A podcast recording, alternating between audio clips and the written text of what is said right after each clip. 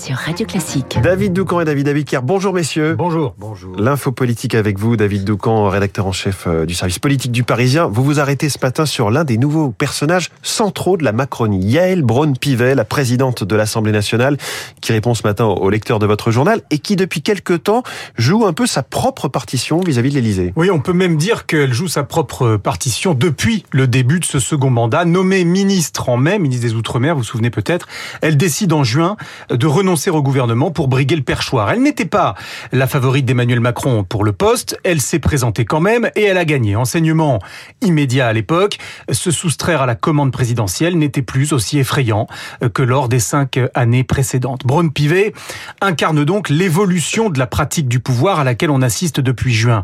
Moins de verticalité, davantage d'horizontalité. Nous sommes passés d'un exercice ultra présidentiel où tout découlait de la volonté euh, du maître des horloges à une pratique plus diluée où d'autres que le chef de l'État peuvent exister. Yael Braun-Pivet, euh, première femme présidente de l'Assemblée nationale, a parfaitement compris qu'elle avait dès lors une partition à jouer. C'est-à-dire, David? Eh bien, puisqu'il y a eu un rééquilibrage entre pouvoir exécutif et législatif, elle entend exercer sa fonction très librement, quitte à faire connaître des désaccords sur le tempo de la réforme des retraites, sur les super profits, par exemple. Certains lui prêtent des ambitions pour 2027, d'autres s'agacent, euh, ceux qui restent attachés à un principe fondateur du macronisme, pas de fronde chez les marcheurs. C'est pourquoi celle qui est aujourd'hui le quatrième personnage de l'État emprunte un chemin étroit.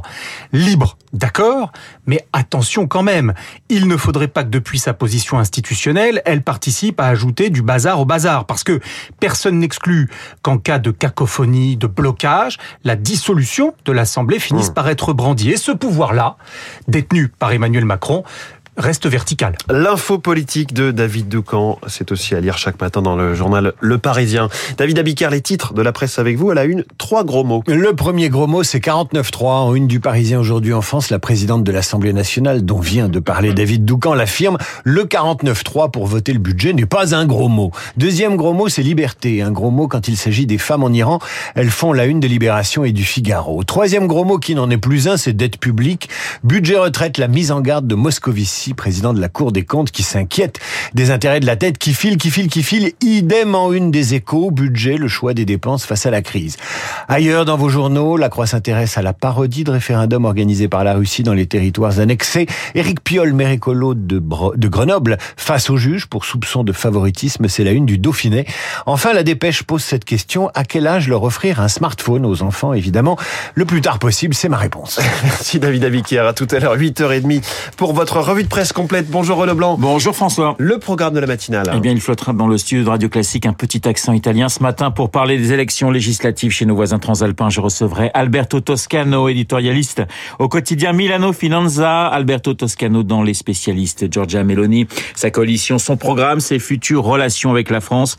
Les spécialistes dans une dizaine de minutes. L'Italie toujours à 8h15 cette fois aux côtés de Guillaume Durand, l'historienne Ludmilla Acone et son confrère transalpin Paolo Levi. Que le journal imprévisible sera consacré à l'un des alliés de Meloni. Je veux parler de Silvio Berlusconi, 86 ans et toujours dans le jeu politique italien. 8h40, Esprit libre sur Radio Classique et comme tous les lundis, vous retrouverez Luc Ferry, Rome bien sûr, mais aussi Paris et la réforme des retraites, sans oublier Moscou et Kiev dans un conflit qui entame son huitième mois. L'international, la politique et l'espace à 8h05 avec la NASA qui doit dévier dans quelques heures un astéroïde, Armageddon en vrai.